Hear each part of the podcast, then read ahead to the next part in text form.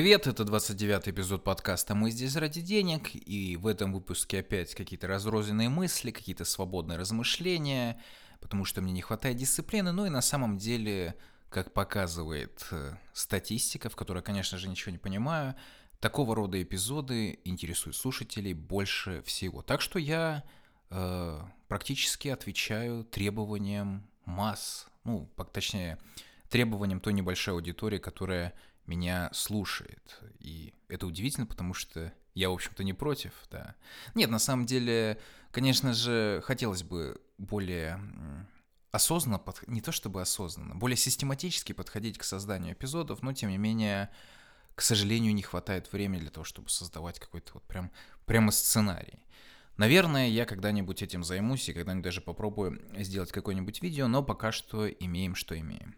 И первое, о чем я бы хотел поговорить, это фильм немецкого режиссера Вернера Херцога «Человек-гризли», «Grizzly Man», который я недавно посмотрел, и это первый фильм у этого режиссера, который я видел вообще вообще. Э, если говорить о Вернере Херцоге, то мне его очень часто советовали, но почему-то я как-то до него не добирался. Хотя Вернер Херцог — это важная фигура в немецком кинематографе. Это человек, который во многом, наверное, определил немецкое кино в 70-х, 80-х годах, если я не ошибаюсь, а я могу ошибаться — и это, в общем-то, важная фигура в немецком кинематографе, в кавычках, современном немецком кинематографе, точнее, в кинематографе второй половины 20 века, наряду с такими авторами, как Вим Вендерс и Райнер фон Фасбиндер. Я надеюсь, я все правильно сказал. В общем, это первый мой фильм. И, насколько я понимаю, это не самый показательный фильм Вернера Херцога, но, тем не менее, скажу сразу, фильм мне очень понравился наверное, один из самых приятных и самых захватывающих фильмов, которые я видел за последнее время. Мне было во многом сложно оторваться, потому что здесь очень много элементов, которые меня порадовали. Это, наверное, самый лучший документальный фильм, который я видел вот пока что. Э, потому что этот фильм, помимо того, что он достаточно объективно описывает э, э интересующую автора ситуацию, он имеет и субъективную точку зрения автора, и он просто хорошо сделан как фильм с точки зрения формы. И эта комбинация, в общем-то, для меня всегда, ну не всегда, наверное, но, в общем-то, для меня она в этом случае сработала. Также отдельно здесь отмечу замечательную музыку. Ну давайте остановимся немножко э, на некоторых деталях этого фильма, о тех вещах, о которых э, хочется поговорить немного подробнее. Итак, э, мне кажется, в первую очередь стоит поговорить об истории, которая легла в основу этого документального фильма. И речь идет в фильме о персонаже, о причудливом человеке по имени Тимоти Тредвелл, который на протяжении 13 лет, э, каждое летнее время года проводил в глуши, проводил его он на Аляске в условиях дикой природы. И на Аляске он записывал множество видеоматериала, и на этом видеоматериале запечатлено, как он, а, в общем-то, выживал среди медведей-гризли, среди лис и среди вообще условий Аляски. В определенный момент Тимоти Тредвелл даже обрел некую популярность, он был на шоу Дэвида Леттермана, но все это закончилось в 2003 году, когда во время одного из таких походов его и его подругу убил медведь. Убил и даже э, съел в буквальном смысле. То есть э, от тела э, Тимоти Тредвилла и его девушки мало что осталось. Э, в общем-то, это вся история, но Вернер Херцог поворачивает все достаточно э, в интересном ключе, в том смысле, что он анализирует э, вообще характер персонажа, он строит его портрет, он смотрит на него с разных точек зрения. Э, и Вернеру Херцогу удалось показать этого, ну, действительно, вот причудливого, странного человека, который э, очень забавно общался с животными, который, в общем-то, э, каждое животное, с которым он знакомился, получало имя. Э, также здесь э, нужно отметить, что он очень тщательно подходил к видеозаписи, к видеосъемке, так как Э, им было записано более 100 часов материала. И здесь также показывается его, в общем-то, личная жизнь, его личный портрет вот вне этой истории э, с не знаю, вот вне вот этого вот, как бы, как бы так сказать, развлекательного фактора, который имеется в видео Тимоти Тредвелл, потому что он же все-таки обрел популярность, он был на шоу Дэвида Леттермана, как я уже, по-моему, говорил, и, то есть, эм, к нему даже появился интерес со стороны, э, вот, э, так сказать, научно-популярных каналов. Э, но вот, тем не менее, Вернер Херцог рассматривает его, в том числе и с этой точки зрения, но в большей степени это, конечно же, изучение характера главного, получается, здесь героя. И, наверное, самый замечательный факт здесь заключается в следующем, что в фильме не так много Э, в кавычках оригинального материала. То есть, конечно же, здесь присутствуют записи разговоров с людьми, которые знали Тимоти Тредвелла, которые знали его подругу, которая умерла. Э, здесь э, есть и родители Тимоти, которые рассказывали о его прошлом. Но по большей части фильм состоит из архивных съемок, из, тех, из, из того самого материала, который записал сам Тимоти Тредвелл. И более того, сам Вернер Херцог практически не присутствует в фильме. Конечно же, он комментирует некоторые э, моменты в записях э, Тимоти Тредвилла, но тем не менее, мне вот очень понравилось, что он, в общем-то, дает э, человеку презентовать э, самого себя. Хотя, конечно же, он манипулирует немного материалом, потому что это материал именно что отобранный. Но он отобран очень удачно, потому что портрет Тимоти Тредвелла, на самом деле, ну, то есть, вот действительно, тут ставится, конечно же, вопрос о том, что, ну, кто такой Тимоти Тредвелл? А, если мы посмотрим э, на него, вот, на его видео, на большую часть его видео, то это просто такой вот чудак, странный, эксцентричный персонаж, который вот решил жить в дикой природе с медведями, с опасными животными.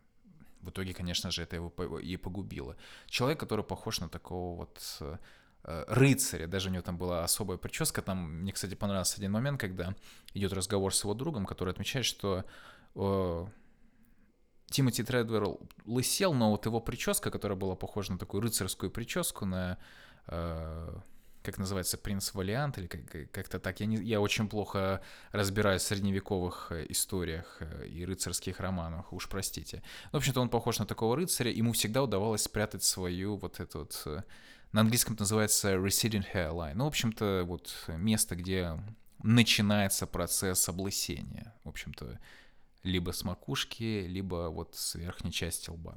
Ему вот как-то вот удавалось это. И он действительно был на всех видео похож на такого вот рыцаря. Это видно в его характере, э, так как вот мы смотрим на его записи и чувствуется, что ну, чудаковатый персонаж. Практически Дон Кихот очень наивный э, человек, и вот это вот удивительно, потому что, э, мне, точнее, нет, ничего удивительного тут нет, так как э, видно, что человек как-то пытался побороть собственных демонов, так как у него были проблемы в так называемом обычном мире, в мире бетонном, у него то есть он был алкоголиком, у него была зависимость от наркотиков, но вот для него жизнь в дикой природе была своего рода лечением, жизнь среди животных. Но это, конечно же, имело негативный эффект, потому что э, Вернер Херцог рисует портрет главного героя таким образом, что мы можем понять, что как бы, конечно же, дикая природа имеет свой исцеляющий эффект, но на самом деле это многом говорит о том, что главный герой Тимати не смог э, приспособиться к обычной общественной жизни к современной жизни. Это, этому есть несколько подтверждений, несколько деталей, которые Вернер Херцог, конечно же, э, дает. То есть э, мы видим наивность э, Тимоти Тредвелла, мы видим его как сказать, его страсть к этому делу, потому что он действительно к этому подходил очень серьезно, и он вдохновлял людей вокруг него. Но вот тем не менее это иногда доходило до каких-то невероятных крайностей. Он нарушал технику безопасности, что в итоге привело к его преждевременной кончине. Э, также здесь нужно отметить, что он немного становился параноидальным. Короче говоря, он слишком сфокусировался на этом вопросе, и у него были проблемы, ну, в частности, с личной жизнью, хотя они такие, знаете, достаточно э, об, обыденные, достаточно бытовые. Он говорит о том, что у него проблемы в отношениях, и он, в общем-то, описывает их достаточно, вот, знаете, не в гротескной манере, не в, какой-то, не в каких-то крайностях, а действительно, ну, то, что вот он э, говорит о себе, прежде всего, о каких-то недостатках своего характера. И он говорит об этом относительно трезво, да, хотя у него тоже есть какие-то свои э, ложные представления о себе и об отношениях в целом. И, в общем-то, вот смотрите, я вам все это описываю, и вот вы понимаете, что вот такой вот персонаж, который вот на поверхности кажется чудаковатым человеком, который, в общем-то, ну, в общем-то, закончил жизнь свою очень, очень трагично. Но вот, тем не менее, Вернер Херцог видит в этом человеке очень много, много разных э, ипостасей, я бы так, наверное, сказал. Также здесь нужно отметить, что э, Вернер Херцог уделяет внимание здесь манере съемки э, Тимоти Тредвеллу.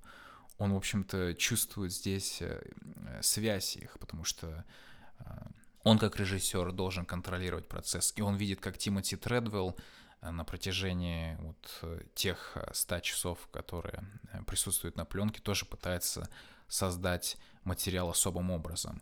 Вернер Херцог здесь показывает несколько дублей одной и той же, ну, не знаю, части какой-то какого-то видеопроекта у Тимати, наверное, так это можно назвать, то есть как он повторяет одну и ту же фразу. И он также отмечает тот факт, что Тимоти Тредвеллу удалось зафиксировать тот материал, который нельзя зафиксировать в условиях кинопроизводства, потому что то, чем занимался э, Тимоти Тредвелл, сделано было на свой страх и риск. То есть он очень близко подходил к диким животным. Он, э, в общем-то, прям действительно подвергал свою жизнь опасности. А это невозможно в кинопроизводстве, так как там есть определенная рода правило, и это действительно верно, это правильно. Но, тем не менее, вот э, Вернер Херцог сам отмечает, что, конечно же, он в этом плане, наверное, хотя это, может быть, я ему уже приписываю слова режиссера, что вот он в этом плане даже немного завидует Тимати, потому что ему удается взять такие материалы, которые, ну вот, нельзя взять э, в э, вакуумных условиях кинопроизводства. То есть, и это, наверное, связано еще с тем, что сам Вернер Херцог тоже очень часто Э, снимал фильмы вот в таких вот условиях дикой природы, но я не помню где. Это нужно опять-таки знать фильмографию этого режиссера. Но вот тем не менее, тем не менее. И также, наверное, самый-самый, наверное, интересный момент, интересный комментарий от Вернера Херцога, э, что он противопоставляет свою точку зрения на мир э, точке зрения Тимоти Тредвелла. Тимоти Тредвелл видел в дикой природе гармонию, мир и так далее, и так далее. И здесь прям Вернер Херцог выходит и просто выдает свою, свой, свое мировоззрение на публику. То есть он говорит, что если он верил в мир, в гармонию, то я верю в хаос, в жестокость дикой природы и так далее. То есть он тоже показывает, э, например, э, свою точку зрения, когда он э, демонстрирует нам архивную запись с вот с медведем, где вот запечатлены глаза медведя.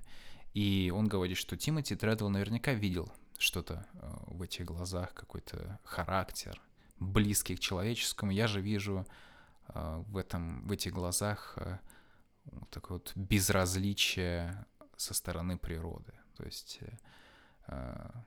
очень-очень такая вот нигилистичная, нигилистическая точка зрения, наверное, так можно сказать. Мне нужно побольше посмотреть фильмов Вернера Херцога. Наверняка это, в принципе, точка зрения в его духе. Он здесь э, себе, конечно же, верен. Я здесь уже много, много моментов отметил. Э, здесь есть определенного рода драма, связанная с людьми, которые были вокруг Тимоти Тредвелла. Здесь есть драма, связанная с последней записью Тимоти Тредвелла. Э, то есть это видеозапись, но визуального материала на ней нет, так как э, крышка, так как объектив был закрыт э, защитной крышкой, поэтому есть только аудиозапись, которая недоступна а, общественности. И это правильное решение, и был э, запечатлен в документальном фильме момент, где Вернер Херцог слушает, собственно, запись э, последних минут жизни Тимоти Тредвелла и его девушки. Там виден, виден его шок и ужас. Он вообще изначально посоветовал э, женщине, которая владеет этой записью, уничтожить ее. Но потом он одумался, и, в общем-то, эта запись э, где-то хранится. Хотя это такой вот действительно тяжелый груз. Это практически снав аудиозапись, если такой термин можно а, предложить.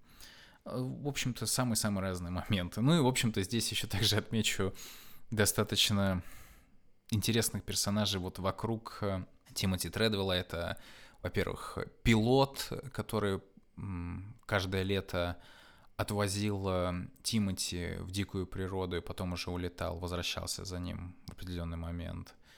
А, вот, который описывал, собственно, то, как он нашел э, Тимати, как, он, как они вместе с поисковой группой, с специалистами искали того, того самого медведя, который убил э, Тимати и его подругу.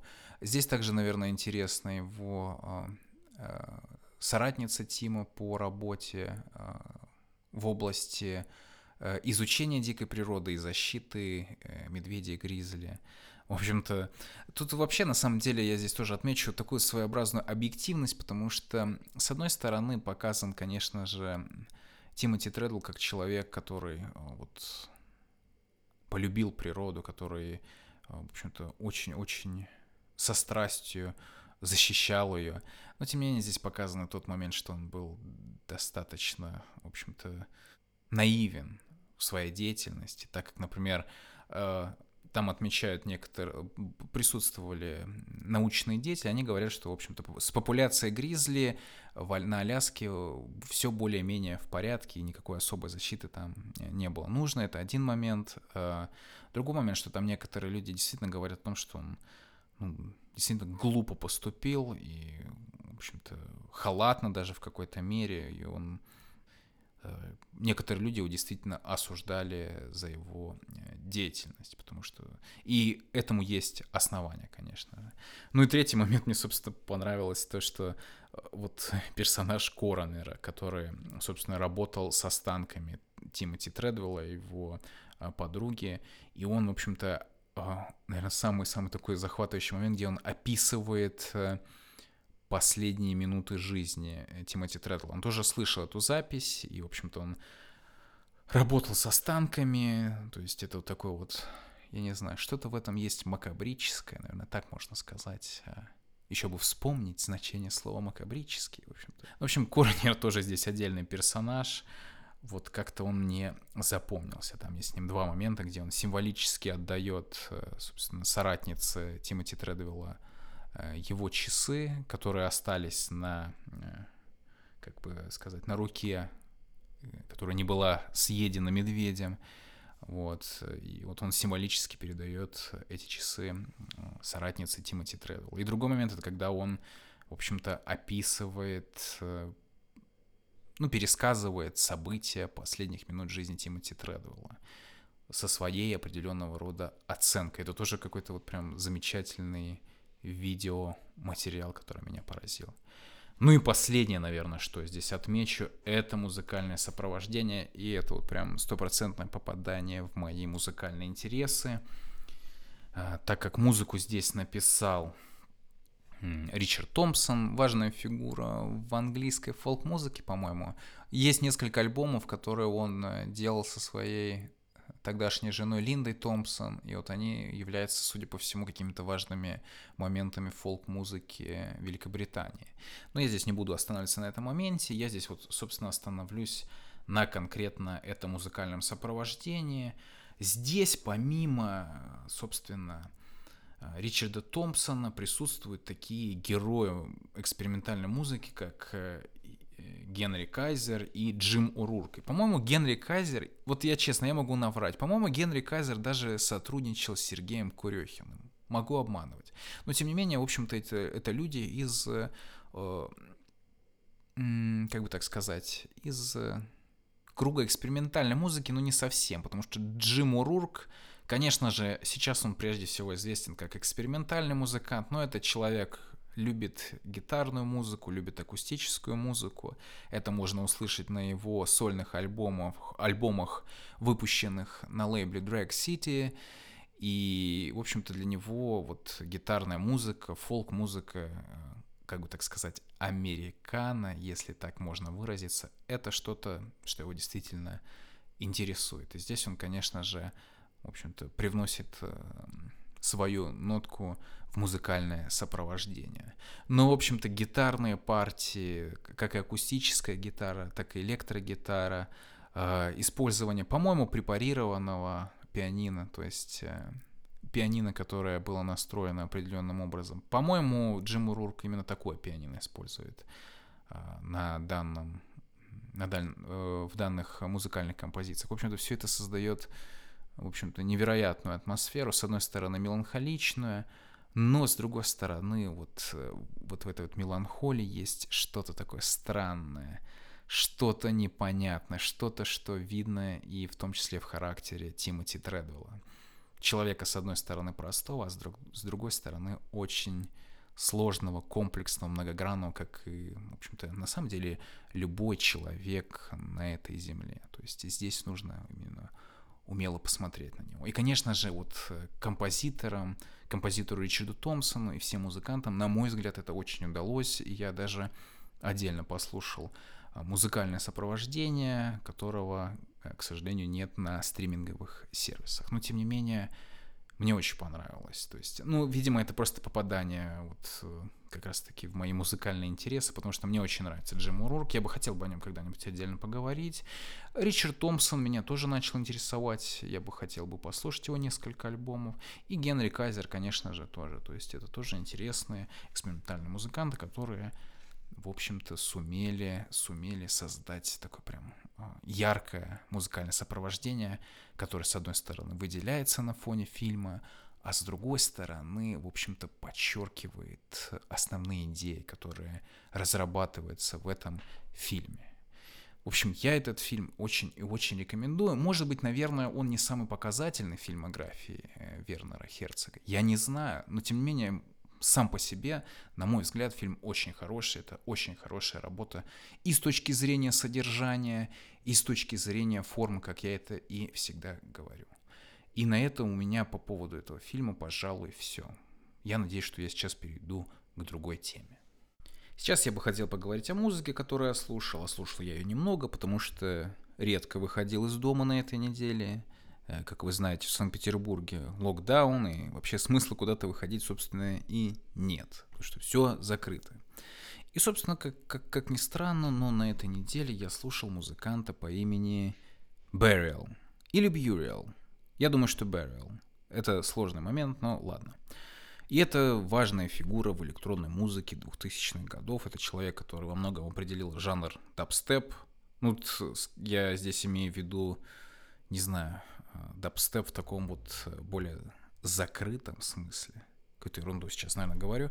Ну, я к тому, что нужно разделить вот тот дабстеп, который идет от Берриала, и тот дабстеп, который идет, например, от музыканта Скриликса. Это разные какие-то вещи, хотя и близкие друг к другу.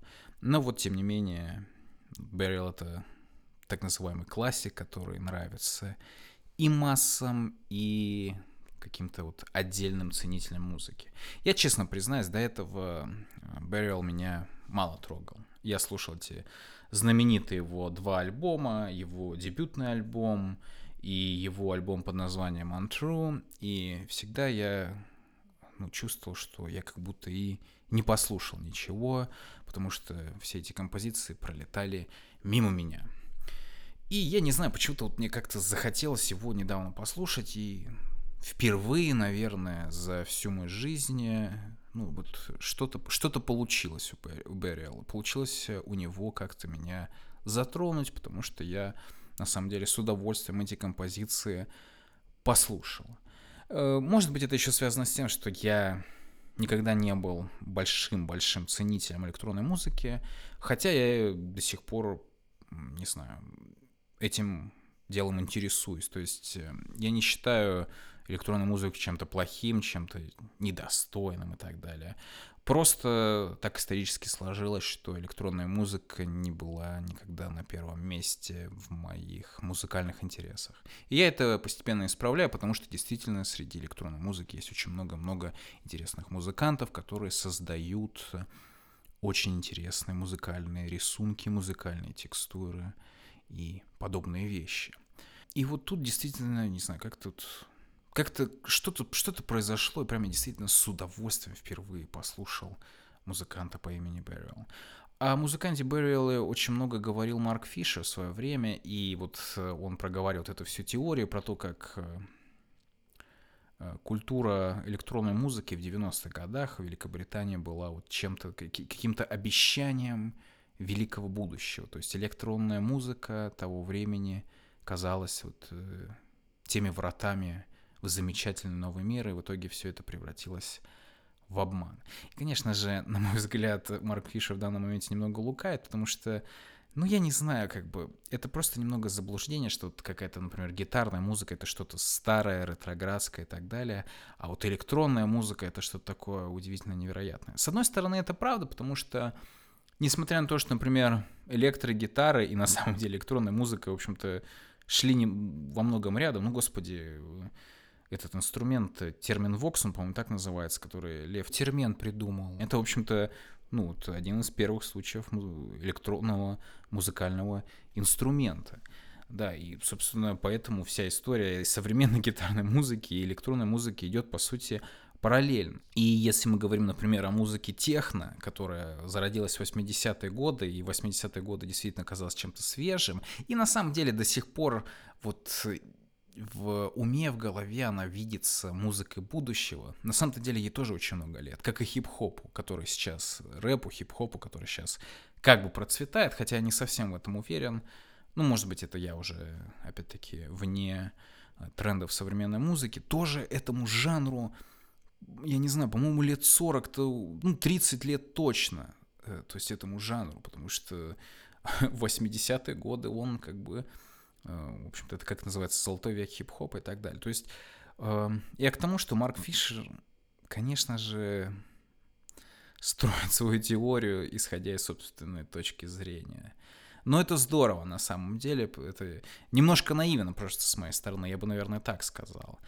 Но, тем не менее, для него это хороший материал для теоретических оснований. То есть здесь можно привести пример Михаила Бахтина с его работами, которые может быть немножко надуманы, если посмотреть на них с определенной точки зрения.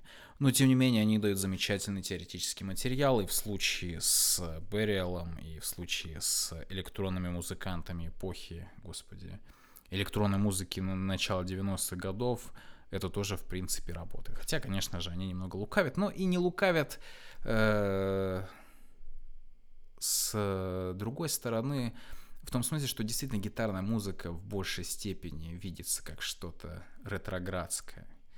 Так как, э, не знаю, мы никак не можем отказаться от 60-х годов, от его влияния, от 70-х и так далее. То есть вся гитарная музыка многом на этом строится. Ну и вообще, то есть, э, или, например, на 80-х годах. То есть вот это, не знаю, на мой взгляд, трагедия русской музыки, что мы никак не можем оторваться от, от влияния постпанка э, идущего через группу кино. То есть это, я не знаю, музыкальная трагедия во многом э, русской музыки, которая как бы с одной стороны, э, в общем-то, под, ну, например, это я сейчас говорю о независимой русской музыке, которая, в общем-то, дошла наконец-то до того вот срединного уровня независимой музыки, то есть у нас есть музыкальные группы, которые звучат как американские, но тем не менее уже как бы уже, если раньше это было что-то интересное, ну то есть не знаю, 10 лет, да больше лет, наверное, 12 назад это было бы что-то невероятное. Вау, группа, которая из России звучит как американская группа, что это такое? Сейчас это уже что-то такое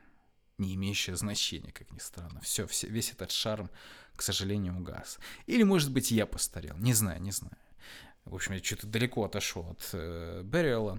Э, в общем-то, действительно, мне вот наконец-то вот эта музыкальная его композиции понравились. Не знаю, может быть, это связано было с настроением.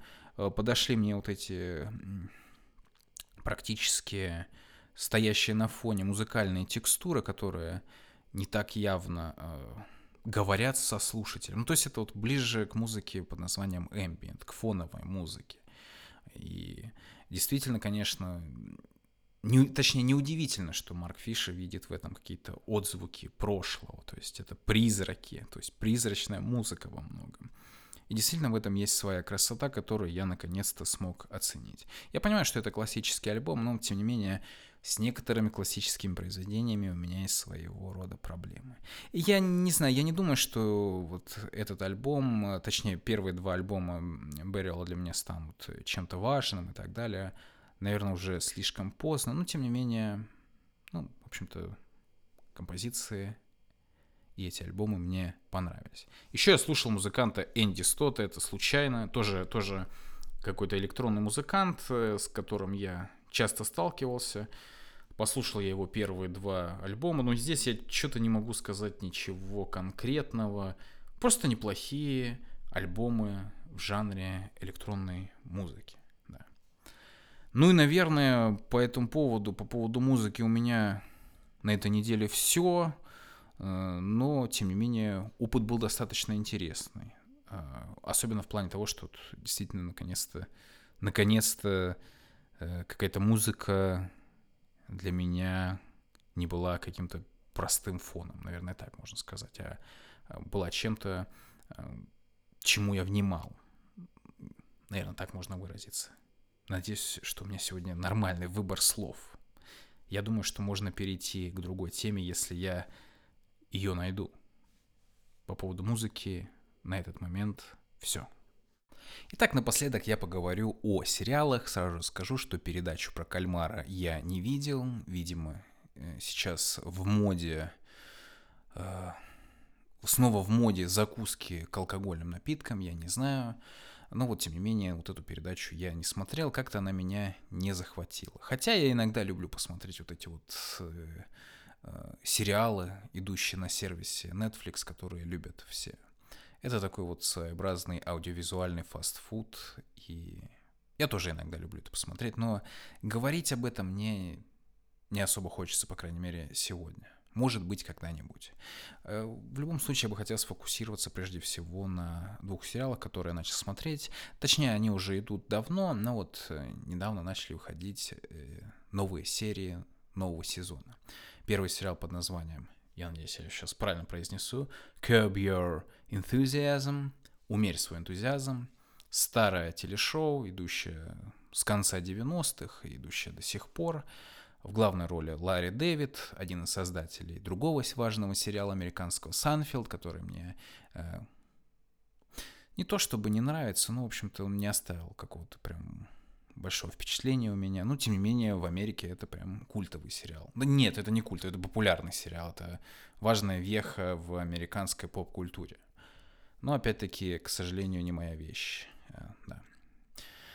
Но вот с другой стороны, сериал э, Curb Your Enthusiasm — это, наоборот, попадание в цель, потому что здесь Ларри Дэвид э, играет самого себя, точнее, ну, вот художественную версию самого себя, и он попадает в самые разные достаточно бытовые, но абсурдные ситуации. То есть, конечно же, они очень жизненные, с одной стороны, но здесь они доведены до абсурда, и здесь вот, в общем-то, такая комедия, знаете, от которой хочется съежиться. Ну, вот это так называемое слово cringe, которое сейчас популярно везде, вот, собственно, эта комедия об этом. И нужно отметить, что вот каждый сезон э, этого сериала преподносит много интересных вещей. То есть сериал этот работает, хотя он Видно, что он, э, в общем-то, очень формули... Э, ну, то есть он строится по определенной формуле. Здесь есть так называемый вот, setup punchline, то есть э, как бы начало шутки может быть в одном месте сериала, а конец ее может находиться в другой части и так далее, и так далее. То есть здесь очень много разных-разных шуток, связанных с всякими бытовыми проблемами, вроде как бы, вроде Э, не знаю, проблемами с туалетом. То есть, например, вот си си сидение туалета не поднимается. Из этого строится шутка или там э, не знаю. вот, например, шутка из нового сезона, в общем-то, Клари Дэвиду. Ну, то есть, так как он играет художественную версию себя, то это богатый человек. Опять-таки, человек, который создал сериал «Санфилд», один из, один из самых важных и популярных сериалов э, в истории телевидении США. И, в общем-то, он живет в особняке, и, в общем-то, начало сезона... Новый сезон начинается с того, что Ларри Дэвид слышит шум ночью, и, в общем-то, он выходит во двор и видит, что в бассейне лежит мертвый человек. И в итоге оказывается, что это был грабитель, который запнулся и упал, собственно, в бассейн и утонул, захлебнулся. И полицейский ему говорит, что, в общем-то, по правилам у бассейна должны быть ограждения. То есть это по закону штата. Должны быть ограждения у бассейна ну, в каждом вот, э, на, на территории каждого э, дома. Ну, то есть, точнее, ну, дома и, соответственно, окрестности этого дома. На частной собственности. А, ну и, соответственно, полицейский ему это простил, но в итоге его начал шантажировать брат этого грабителя. Ну, в общем, вот такие вот ситуации, они э, являются основой для юмора в данном сериале. Я его, в принципе, рекомендую. Я, кстати, еще отдельно отмечу, вот что мне там нравится, это вот, как бы так сказать, а, том, этот сериал интересен тем, что там показывается еврейская культура современная, то есть, точнее, культура в еврейских сообществах эм, разных стран. В данном случае еврейская культура в США. Я сейчас здесь, надеюсь, не показался антисемитом. Ну, просто это вот интересный такой вот момент жизни. Хотя там тоже есть свои какие-то карикатуры э, в, в сериале, но Ларри Дэвиду это можно, потому что он сам в общем-то, из еврейской семьи. Ну, там есть какие-то определенные типажи и так далее. Показаны взаимоотношения, а, вот, э, разных людей э, с этим сообществом и так далее. То есть это такой вот интересный отрезок из американской жизни, потому что американские евреи — это, в общем-то, интересный объект э, для рассмотрения с разных точек зрения. Да. Ну, вот эта вот специфика, она во многом отчасти, точнее, отчасти определяет этот сериал, но с другой стороны, здесь, в общем-то, главный, в центре это характер Ларри Дэвида и характер вот такого типажа человека, который, э, в общем-то, ко всему относится очень, не знаю, как это сказать, с особым вниманием, что ли. То есть там все какие-то мелочи, э, какие-то небольшие проблемы становятся, ну, вот прям для Ларри Дэвида серьезной проблемой. То есть, например, вот ему не нравится, что осуждают его полотенца, что они такие сухие, не мягкие и так далее. Он объясняет свои, э, свою точку зрения и так далее, и так далее. В общем, сериал, на мой взгляд, э, замечательный, очень смешной. Э, то есть он, с одной стороны, вот, не знаю, вот комедия, что ли, как, как бы в классическом духе, то есть до интернета здесь присутствует. Но, с другой стороны, вот здесь есть такие элементы, которые работают и в современности. Поэтому сериал не устаревает и очень хорошо выглядит даже сегодня. Это, то есть это относится к предыдущим сезонам. Может, это моя точка зрения. И я здесь сразу отмечу, что это не обязательно, что в каждом эпизоде есть очень прям хорошие шутки и так далее, что там прям каждый эпизод это шедевр. Нет, конечно, там есть и достаточно такие проходные шутки. Ну и честно признаюсь, я уже и не помню содержание большинства эпизодов предыдущих сезонов, но тем не менее, то есть это специфика юмора. Я не помню, по-моему, Набоков говорил, что Э, юмор, он, к сожалению, устаревает. Может быть, это правда, может и нет, но вот, тем не менее, есть такие вот моменты. В любом случае, продолжаю смотреть этот сериал, мне очень нравится, и, в общем-то, хорошее времяпрепровождение. Хорошо провожу время, иногда смеюсь прямо громко в голос, что удивительно для меня. Второй сериал, о котором я бы хотел поговорить, называется Succession. Я не знаю, как он на русском называется, «Наследники» или еще что-то такое. И это тоже комедийный сериал. На самом деле он во многом похож на вот сериал Ларри Дэвида, в том смысле, что здесь тоже есть определенного рода персонажи со своими странностями. И я не знаю, ну вот есть, э, просто хочется описать этот сериал, вот есть э, как бы фраза «ешь богатых», да, а тут э, ситуация это заключается в том, что богатые жрут друг друга. И сериал этот замечательный тем, что, с одной стороны, мы имеем здесь э, Э, карикатуры на богатых людей, на наследников больших-больших э, корпораций, то есть наследников большого состояния финансового. Но с другой стороны, мы здесь видим достаточно живых людей, которым даже иногда можно сопереживать. Если говорить кратко, сейчас идет третий сезон этого сериала, то тут история заключается в следующем. Вот есть э, глава семейства, и по совместительству это глава огромной медиа, консервативной медиакорпорации а-ля Fox News э, в Америке, если говорить про русский аналог, э, ну, наверное, все российское телевидение, если честно. То есть, вот примерно так. И, соответственно, ну, первый сезон там начинается с того, что, по-моему, я уже забыл, давно это было, по-моему, глава семейства переживает инсульт, и вот, в общем-то, здесь идет э, самое интересное, это борьба наследников за, собственно, за право управлять этой медиакорпорацией, которая тоже чахнет э, под на, вот, в общем-то, из-за того, что как бы, мир современный не принимает такого рода корпорацию, то есть и она не так адекватно, точнее, не так успешно функционирует в современности. Вот. И есть э, несколько людей, которые в самые разные моменты этого сериала претендуют э, на, в общем-то, место главы этой корпорации. И они по-своему интересны, по-своему они живые, и каждому из них в какой-то момент хочется сопереживать. Но в то же время видно, что это люди, которые, которые имеют вот такие вот э, проблемы богатых людей, которые конкретно присущи именно богатым людям самого-самого разного толка. То есть, э, иными словами, здесь они показаны как, например, однозначно идиоты и так далее, хотя там есть и персонаж, который близок к этому. Они очень сложные, то есть это все в духе современного телевидения и в духе, собственно, канала HBO, который, на котором транслировался, транслировались такие сериалы, как «Прослушка», «Клан Сопрано» и так далее. То есть в данном случае, собственно, богатые люди показаны очень-очень комплексно, но при этом достаточно интересно и достаточно понятно.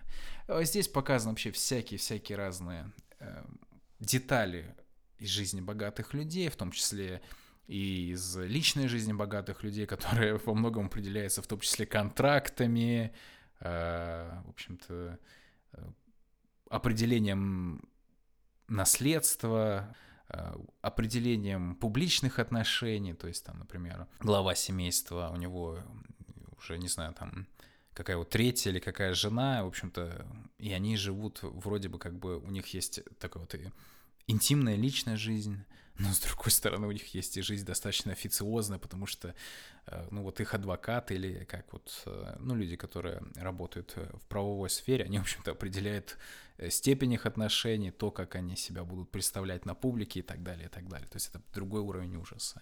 Здесь также есть, не знаю, персонаж по, по имени Грег, который Э, в общем-то, э, родственник вот этой вот семье, но он жил, э, собственно, в других условиях, и для него это что-то новое. Он как бы здесь отчасти наблюдатель, но отчасти и участник вот этих всех событий. Он здесь показан немножко таким нелепым, простоватым молодым человеком, который как бы все наблюдает снаружи, но в итоге все равно вот в эту всю ситуацию втягивается. Там в каждом сезоне появляется какая-то новая новая ситуация и так далее, и так далее. Я не буду здесь проговаривать конкретно сюжеты э, этого сериала, но, тем не менее, я его тоже рекомендую, опять-таки, потому что здесь очень интересно показана вообще вот элита, богатые люди, тот самый 1% людей, самых богатых в мире.